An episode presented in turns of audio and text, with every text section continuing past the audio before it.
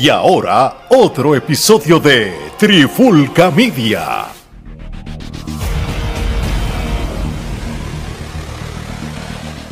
Oye, oye, oye, Alex Torre, Omar Vázquez de Trifulca Media y bienvenido a un nuevo episodio de En la Clara con la Trifulca. Y en este episodio de hoy, puede ser un episodio que sea o educativo o informativo o controversial, dependiendo cómo usted lo interprete, especialmente cuando quizás personas solamente con escuchar el, ver el título o leerlo van a decir, van a llegar a su conclusión, van a estar escribiendo estupideces en los comments. Y esto es fácil. Antes de llegar a sus conclusiones, escuche el episodio completo, escuche nuestra analogía, entonces ahí pueden llegar a su conclusión o digan su comentario, este, que aquí no hay ni una contestación correcta o incorrecta. Esto simplemente es algo que se llama opinión. ¿Qué es la que hay, Gordo? Pues todo bien, yo lo voy a decir un poquito más, más directo que tú. Si usted es un idiota que simplemente reacciona por el mero titular, comente lo que le salga del forro y no se preocupe. Pero si usted es una persona pensante y una persona que escucha los contenidos o los ve y luego comenta su opinión, pues con mucho gusto vea el contenido, escúchelo.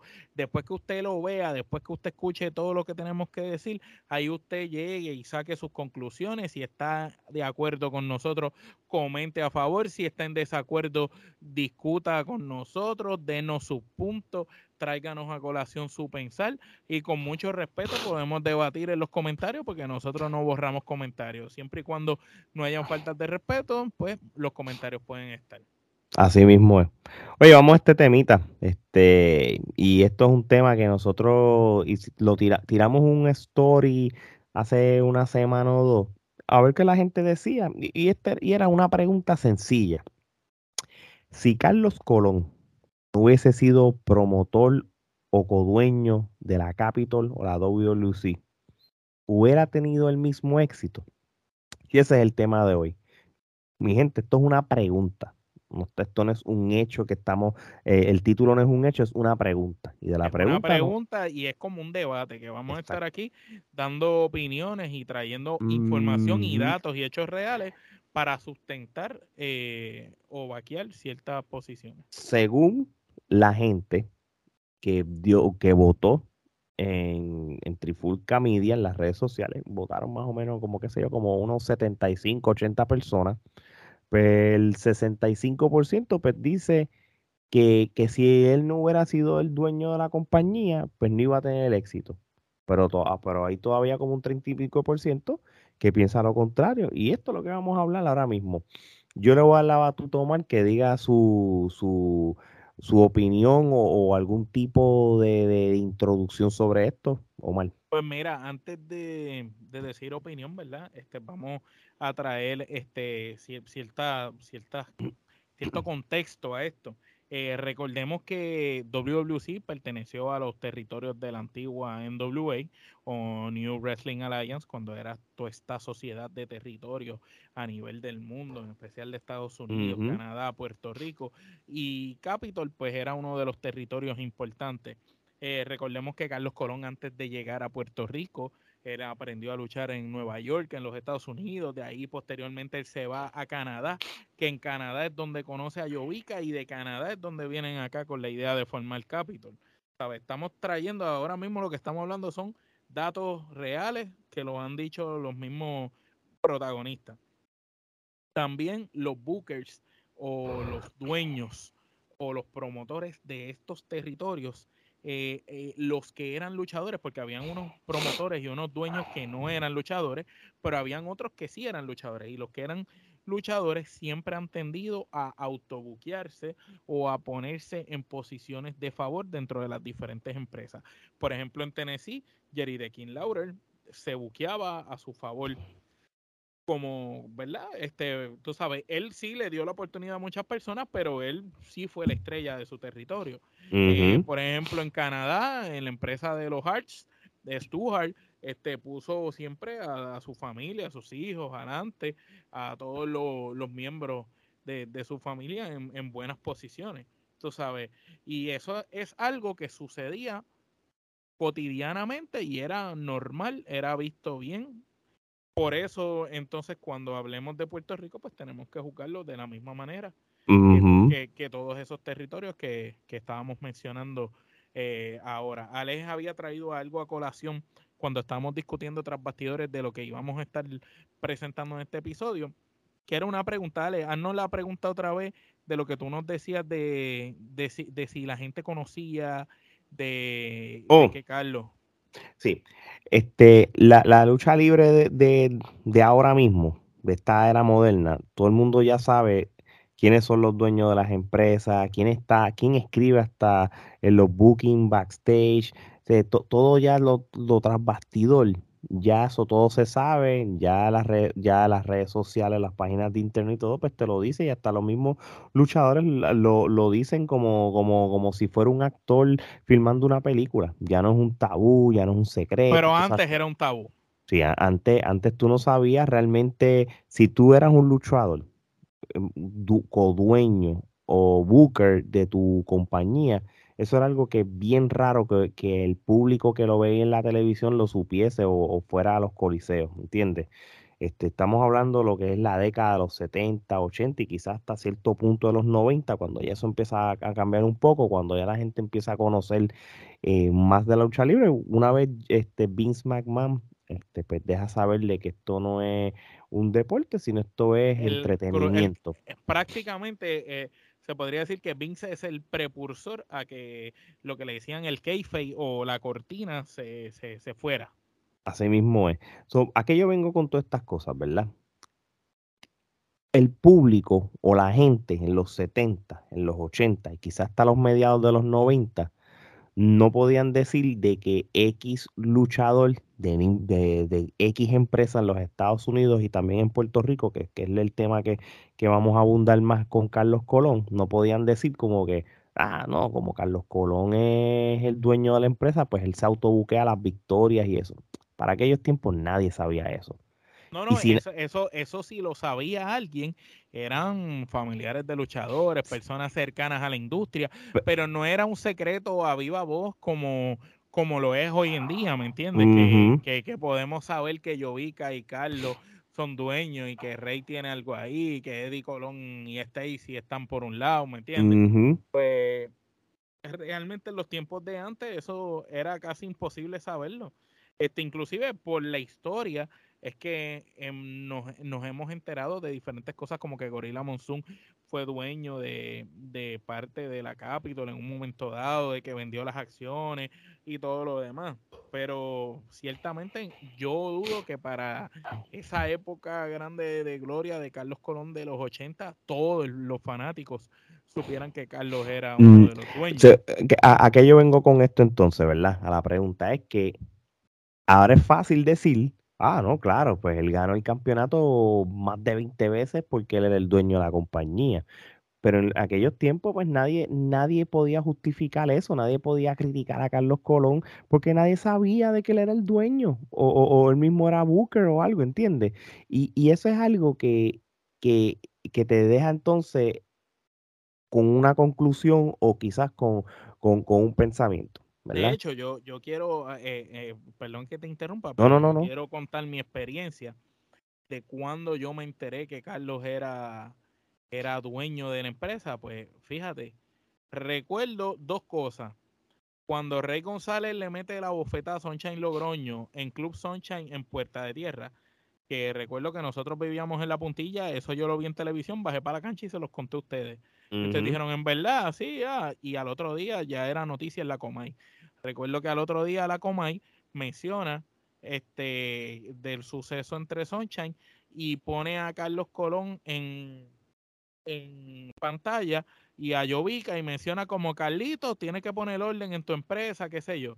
Ahí es la primera vez que yo escucho de que, de que Carlos Colón tiene algo que ver con, la empresa como dueño.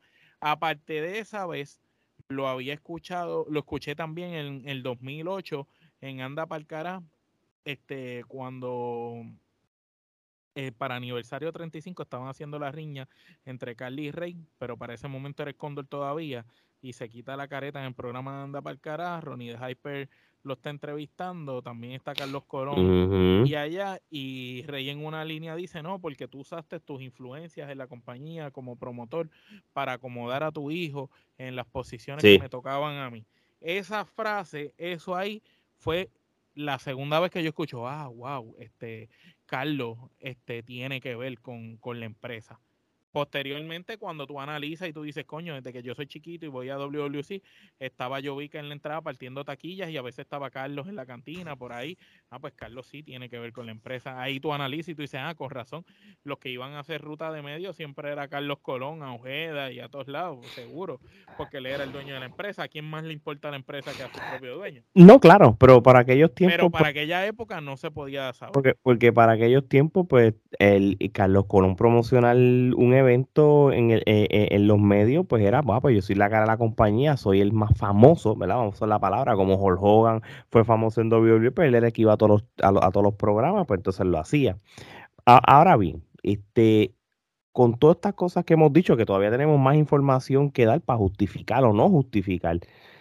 Entonces, vamos entonces a la pregunta.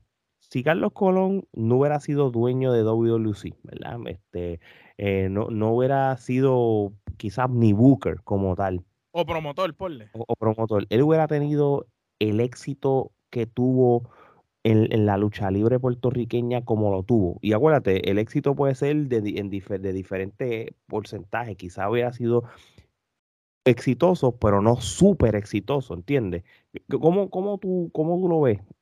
Pues mira, y esta es mi opinión muy personal, quiero dejarlo claro aquí. No es la opinión de la Trifulca, es la opinión de Omar, Omar Vázquez de la Trifulca. Pues mira, en mi opinión personal, yo pienso que sí, Carlos era un gran talento y es un visionario. Porque aquí hay que hablar que, que la visión que Carlos tenía más allá con la lucha libre en Puerto Rico era tal magnitud que, que como ese hombre junto con Jovica deciden crear esta empresa y empiezan a traer gente de afuera para vencer al, al, al bueno, que el bueno eh, venía siendo él, tú sabes, era el héroe contra el villano. ¿Y cómo se les ocurre eso? Porque en Puerto Rico se hacía lucha libre.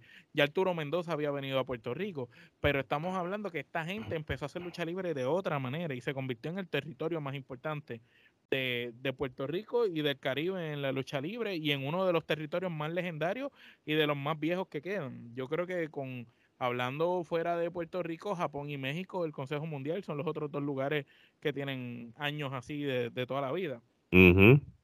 Eh, pienso que Carlos Colón sí hubiera sido exitoso porque el talento lo tenía, pero no necesariamente hubiera sido quizás la figura estelar o la figura icónica eh, símbolo de la lucha libre en Puerto Rico. ¿A qué me explico? Yo pienso en lo personal que si tú hubieras cogido para esa época a Hércules Ayala, al Invader 1, José Huerta González, si no hubiera sucedido lo que sucedió con Brody, y hubiera estado el Invader, el mismo Hércules Ayala, hubiera estado quizás un Chiqui Star, o hubiera estado hasta un mismo TNT, Sabio Ven en sus inicios cuando era TNT, cualquiera de esos cuatro luchadores, si tú los hubieras trabajado como tú trabajaste a Carlos Colón, siendo la figura importante, siendo el bueno, siendo el campeón, el que lucha con los extranjeros, yo pienso que hubiera tenido éxito igual y que cualquiera de esas figuras hubiera sido el más icónico. ¿Por qué lo digo así? Porque siendo esa figura no parte de, la dirección, con excepción de Pepe, que sabemos que el Invader ha sido Booker de, de Capitol en varias ocasiones, sacando ¿verdad? el Invader, TNT ha sido reconocido y sus luchas como TNT fueron grandísimas, inclusive le abrieron paso en WWE y hasta en Japón. El Hayada, una leyenda sin lugar a duda, un gran tipo con el físico, con el tamaño, dominaba el inglés, hablaba español, tipo fuerte, un tipo que pegaba recio, un tipo que peleó hasta con Ric Flair, con toda esa gente. Cualquiera de ellos hubiera podido ser esa figura estelar, no necesariamente Carlos Colón. Yo pienso que pues Carlos Colón fue el que fue, punto, porque fue el que, el que le tocó el turno al bate. Pero si el turno al bate le hubiera tocado a cualquiera de los que mencioné, también. Porque mira, hasta hoy en día tenemos a Chiquistal. Chiquistal sin haber tenido los logros que han tenido los demás, ha sido uno de los luchadores que más ha calado en la cultura puertorriqueña. El Culejayara, cuando se habla de lucha libre y de buenas luchas, hay que hablar de el Culejayara en Puerto Rico. Del Invader, cuando se habla de promos y de ángulos y de historias interesantes a lo largo de la historia, el Invader ha estado ahí. Así que cualquiera de estos luchadores hubieran tenido para mí el, el, mismo éxito o quizás hasta más que el mismo Carlos si hubieran estado en ese rol de Carlos. Ahora, yendo a que Carlos Colón es el que le tocó batear. Carlos Colón estuvo a cargo de la empresa mucho tiempo y por mucho tiempo fue la figura estelar hasta que llega Rey González y sucede ese cambio generacional tardísimo que ocurre con Rey González porque el cambio de generación se supone que era antes con TNT pasó muy tarde pasó con Rey y con Carly vino con Rey y con Carly ahí ya ya los otros viejos ya el hecho que el hecho de que no hubo un cambio generacional con, con Sabio Vega ¿verdad? ¿Eso fue lo que hizo que Sabio Vega se fuera de Capitol o él se fue por la Louis? Yo pienso que Sabio se fue por las oportunidades que se le abrieron en otros territorios como en México, en Japón y en Estados Unidos. Pero ciertamente, si yo estoy seguro que, que si Sabio Vega ocurre ese cambio cuando Sabio pelea con TNT, que Sabio tuvo grandes batallas con, con, con Carlos Colón, tú sabes, TNT con Carlos Colón, si, si TNT le hubieran dado el break de convertirse, no, no en el rudo que era en ese momento, sino de convertirse en el técnico, en la figura más importante en la isla y le hubieras dado ese, ese campeonato universal y hubieras retirado un poco del panorama a Carlos y hubieras dejado que TNT empezara a hablar más por el micrófono como lo estaba haciendo, ese, esa explosión de Sabio Vega que vimos en, Estados Unidos o que vimos posteriormente en, en IWA, lo hubiéramos tenido en, en Capitol y la cosa hubiera sido distinta. Y, y a lo mejor de Sabio Vega que brincara a Rey González y después a Carly no era tan grande la brecha que vemos que, por ejemplo, Rey González entró en los 90 como el Cóndor y no es hasta el 90 y pico que, tiene el primer turno al bate cuando suplanta al Invader en aquella lucha, pero realmente Rey González es, el Rey González que explota mainstream, es el Rey González que escupe en la finca a Carlos Colón y al Invader. Sí, a y, finales de los 90. Y lo tuvieron que poner de rudo. Rey se tardó casi 10 años y de rudo para, para coger el batón de Carlos Colón. Sí, porque hubiera, si no hubiera sido rudo, no iba a coger el batón como babyface mientras. Por eso yo digo que el, el, batón lo tenía que coger sabio como rudo cuando tuvo las luchas con, con Carlos y después virarse a técnico.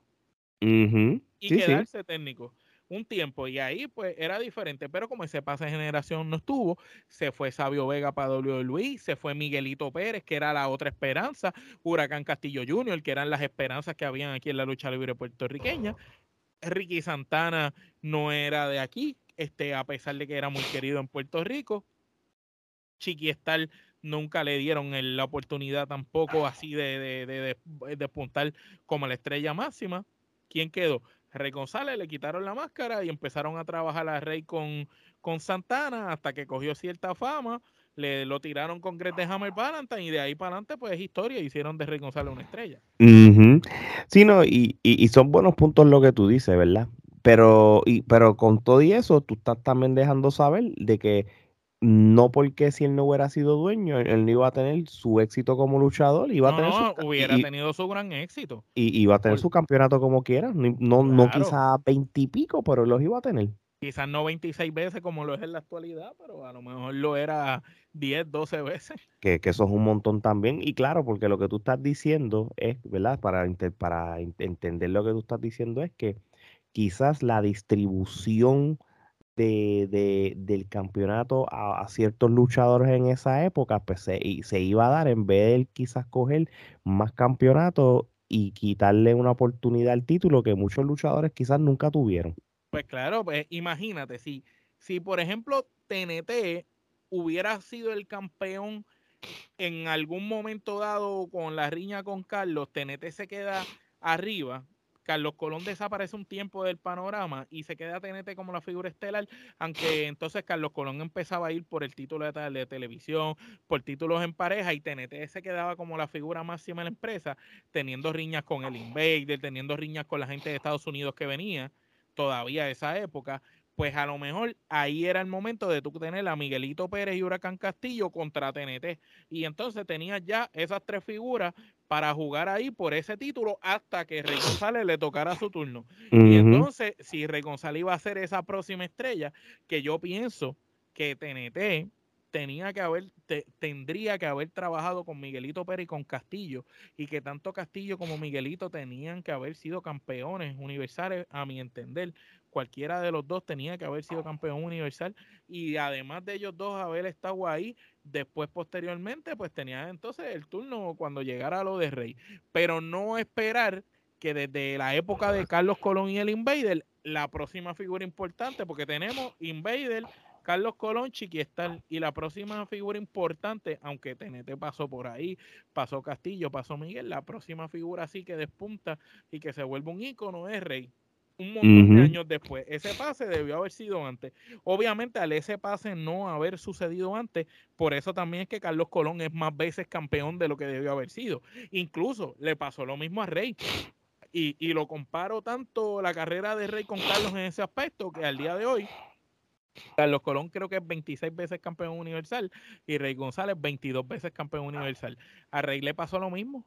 Cuando vino la generación de IWA, que Rey brinca para allá, cuando Rey, eh, Rey ganó siete campeonatos allá en IWA, pero cuando Rey vira nuevamente para WWC, mm, era Orlando y Rey se vuelve la figura contraparte y Rey sigue ganando el título y estaba Orlando, era el momento de Noriega, de Quique Cruz, todos esos luchadores que después eventualmente se fueron de la empresa y Rey se quedó.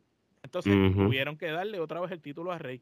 Y venía que si Mighty Ursu, pero era con Rey. Y venía Tenete otra vez, pero era con Rey. Y, todos eran, y venía este Chris Angel y era con Rey. Y venía Super Phoenix y era con Rey.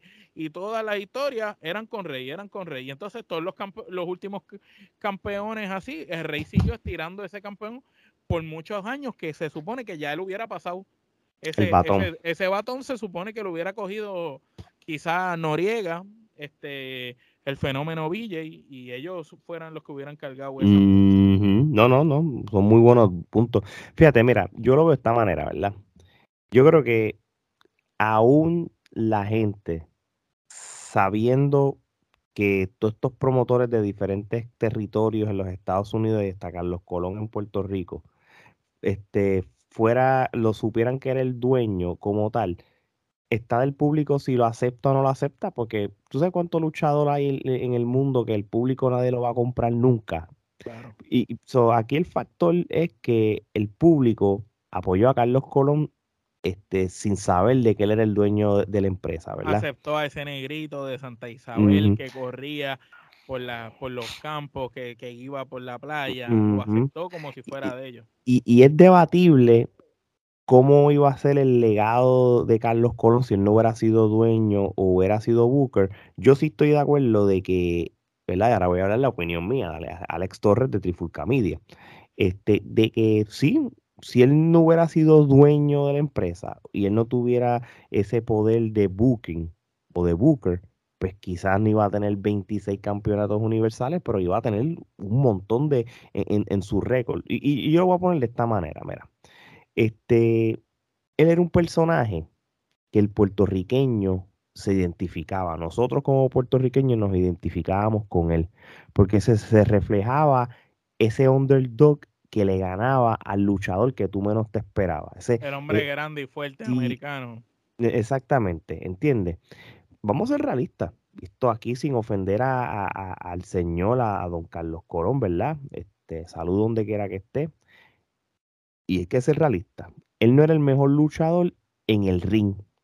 No era Ni en el micrófono tampoco. No era, que eso lo tengo aquí también, no era el mejor luchador en el micrófono. Pero el puertorriqueño, nosotros como puertorriqueños, compramos y celebramos todas las veces esa famosa historia de, del David y Goliath. Él siempre fue el David. Oye, él le ganó a Warlord de la WWF en su pick, viniendo una riña con el British Bulldog. Le, ganas a, a, Ric Flair, ¿entiendes? Y vamos a ser realistas. Todos estos luchadores que vienen de los Estados Unidos, muchos de esta gente vienen con unos egos y vienen con unos estándares. Peleó con el, peleó con el santo, con Blue Demon padre.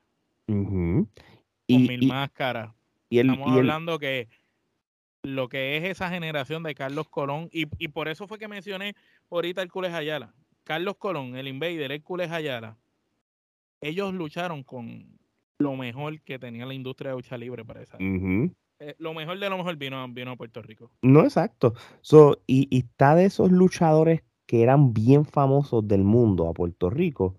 Primero, de, de venir y aceptarle que Carlos les gana o no. Y, y sí, la gente dice, ah, no, pues claro, pero, pero si Carlos Colón le dio un montón de billetes, pues yo se va a dejar perder. Mira, no necesariamente porque también está la reputación y, y, no es que Puerto Rico eh, eh, estuviera en un lugar que, los Estados Unidos fuera ajena, la voz iba a regar, la, gente iba a saberle que Carlos Colón iba a ganar o perdía con X o Y luchador.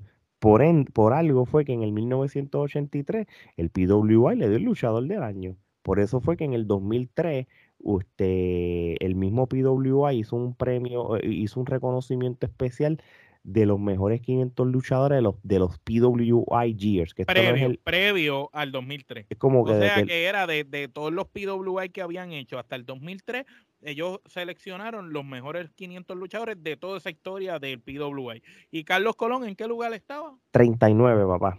¿Quién estaba con Carlos Colón al ladito? No, estaba. El perro aguayo. El perro aguayo, sí. Leyenda de México. Mr. Perfect estaba a cuarenta y pico y, todas esas cosas, ¿entiendes? Carlos so, estaba por encima de todos ellos. Uh, so, so, es injusto yo decir de que, de, que yo caerme de fondillo de que él no iba a tener éxito si, si él no hubiera sido dueño de la Capitol, porque es mentira. Pero la historia, el, eh, eh, el récord, los campeonatos, pues iba a variar y, y, y, mira, y hubiera sido quizás hasta, hasta más interesante. Y, ahí Omar dijo un par de cosas que no se me han ocurrido. hubieran habido mejores riñas, hubiera habido mejores significados cuando lo ganara tú como, como underdog como tal. Eh, y, y, le hubieras dado oportunidad a luchadores que eso lo merecían. Yo, yo era bien fanático de, de Huracán Castillo, bueno, en el caso mío. Y yo siempre me quedé, y, y, y, yo decía, coño, ¿por qué él no le tocó ese campeonato universal? Aunque eran de estos luchadores que no eran egoístas, no les importaba los campeonatos. Pero, pero si tú veías eh, para esa época de Capitol, que Huracán Castillo, Miguelito Pérez, estaban listos. Entonces, por eso es que yo digo que si Tenete hubiera sido el que hereda ese batón y las contrapartes para Tenete echarlos para adelante, era Castillo y Miguel, iba a ser éxito. Iba a ser éxito porque los tres se conocían, eran grandísimos y tremendos luchadores. Castillo tenía el micrófono para las promos Sabio Vega tenía todo el talento del mundo por explotar y Miguelito Pérez era el técnico, el que la gente iba a querer, el, heredero de su papá, ¿me entiendes? No, es verdad, es verdad. para ir cerrando, esto, esto es lo que yo creo que podemos hablar nuestra, nuestra opinión. No, nuestra conclusión. Nuestra conclusión y, la y nuestra opinión final ya como Trifulca. Yo creo que sí eh, iba a tener una carrera exitosa en el mundo de la lucha libre, sí va a ser igual de famoso porque como vuelvo y repito, la gente no sabe en los 70, 80 y mediados de 90 que era dueño de la Capitol. So, la gente lo quiso por él, por ser él, por ser, identificarse con el pueblo. Es como el Invader número uno. La gente se identificó con él porque él era, eh, eh, como, era como ese puertorriqueño. Hablaba, jíbaro. Sí, y, Carlos Colón, pues era también este puertorriqueño de que con sus limitaciones en quizás en el ring, buscaba la manera de ganarse el, el luchador y no le tenía miedo a nadie. Si se tenía que ir al toma y con el luchador más peligroso y tenía que sacrificar su cuerpo, su frente y, todo para tratar de ganar, pues, pues, claro que entonces la gente lo compraba porque él decía, déjalo, ¿cómo esa persona se atrevía a irse con un Abdullah de Buchel y arriesgar su, su vida y, y, botar sangre, sangre y sangre? Pues mira, pues esas son las cosas que tú como puertorriqueño Tú, tú, comprabas y decías, no, no, no, mano, pues yo le voy a Carlito porque Carlito va a buscar la manera de ganarle y, y, y, tú, y tú lo comprabas, ¿entiendes? Así mismo es, y, si sea como sea, cabe destacar y tenemos que decir que no hubiese al día de hoy lucha libre en Puerto Rico si no hubiera sido por Carlos Colón y Víctor Llovica y la visión que ellos tuvieron. No digo que si ellos no hubieran existido, cualquier otro no hubiera podido venir y hacerlo. Mira, independientemente de los errores que hayan cometido con el paso de los años las personas de Capitol o WWC, algo hay que destacar y es que esa gente por 50 años se han mantenido relevantes en el mundo de la lucha libre y para bien o para mal han sido la empresa más consistente en y longeva. y longeva durante todos esos años. Ellos han traído lucha libre a Puerto Rico en un momento que no había y la han mantenido a un momento en que, en que la lucha libre quizás se hubiera extinguido de, otra, de otras partes. Nosotros hemos entrevistado varios luchadores de otros países de Latinoamérica y siempre nos cuentan que, que en los diferentes países hubo momentos que la lucha libre fue un boom, después desapareció y hay algunos que nunca volvió a ser lo que era. Hay algunos que todavía existe lucha libre, no como era antes, pero existe y hay otros que ni existe. Por lo menos gracias a Dios, en Puerto Rico existe lucha libre y al día de hoy tenemos empresas como la UE, como la CWA, como Grand Zero Wrestling, eh, tenemos escuelas como la de Ponce, como la de Mr. Big, como la de Mendoza, como Bismo, que están haciendo trabajo importante creando nuevas generaciones de luchadores y eso es lo que hay que agradecer, que por lo menos hay una industria de lucha libre que existe gracias a esos dos señores, que independientemente de todas las cosas y como hayan sido, existe una historia. Así mismo es. La historia no puede ser borrada. Carlos Colón, 26 veces campeón universal. El PWI lo ranqueó en el 83 como el luchador, este, el hombre del año. Este, también en, en el top 500 del 2003 de toda la historia del PWI, los ranquearon 39. Mira, Carlos Colón, sin lugar a duda, es una leyenda viviente. Gracias a Dios que todavía, ¿verdad? Pues sigue con nosotros vivos y, y que existe Carlos Colón. Entonces, en resumidas cuentas, cuando decimos si Carlos Colón no hubiera sido Booker o codueño de WWC o Capital Sport Promotion, hubiera tenido el mismo éxito mira, quizás no hubiera tenido el mismo éxito, pero de que hubiera tenido éxito, lo hubiese tenido. Así mismo es, de verdad que sí. So, mi gente, no vamos a estirar más este chicle. gracias por, por escucharnos en su plataforma de podcast favorito. Por eso es que estamos rankeados entre los mejores países latinoamericanos y si no nos creen, la evidencia siempre está. Buscan las redes sociales, ahí en los insights de los stories, y ahí está todo ah, sí, No, nosotros no hablamos como otros que hablan por hablar. Nosotros con base y fundamento y las pruebas siempre están. Así mismo es. Y gracias a, a, todas las personas que también están empezando a consumirnos más en nuestro canal de YouTube. Poquito a poco vamos cogiendo views, vamos a cogiendo suscriptores, pero ya pasamos los mil suscriptores. Este, y, toda la gente de Puerto Rico aproveche si no ha visto la entrevista que le hicimos a Pedro Portillo III, el luchador más caliente en la lucha libre actual de Puerto Rico. Una gran entrevista, es una entrevista de colección como le llamamos, porque va a haber ahí un Pedro Portillo por casi dos horas sentado con Gerardo, Ale y Omar de Trifulca Media, siendo él hablando naturalmente, contestando todas nuestras preguntas. Hablamos de la industria, eh, se le hizo el tome y dame. Si usted quiere saber qué piensa Pedro Portillo de diferentes luchadores, pues vea la entrevista para que sepa lo que dijo de, diferentes luchadores y para que tenga un, un, breve resumen de su trayectoria, porque en otros lugares lo habían entrevistado muy bien y él había mencionado su trayectoria. Aquí simplemente nos dejamos llevar por un timeline de su carrera y, y simplemente conocer más a lo que es Pedro Portillo tercero. Así que vayan y vean esa entrevista que está buenísima, buenísima. Así mismo es. Así que ya lo saben, mi gente. Mercancía de Trifulca Media, la buscan allí en nuestro, vayan a nuestro, la parte bio, biography de, de, nuestras redes sociales, las cuatro redes sociales, y allí le dan al link tree y buscan mercancía como esta. Así que ya lo saben, mi gente más episodios como este lo van a seguir eh, viendo o escuchando en las próximas semanas. Así que de parte de Omar y Alex, esto es hasta la próxima.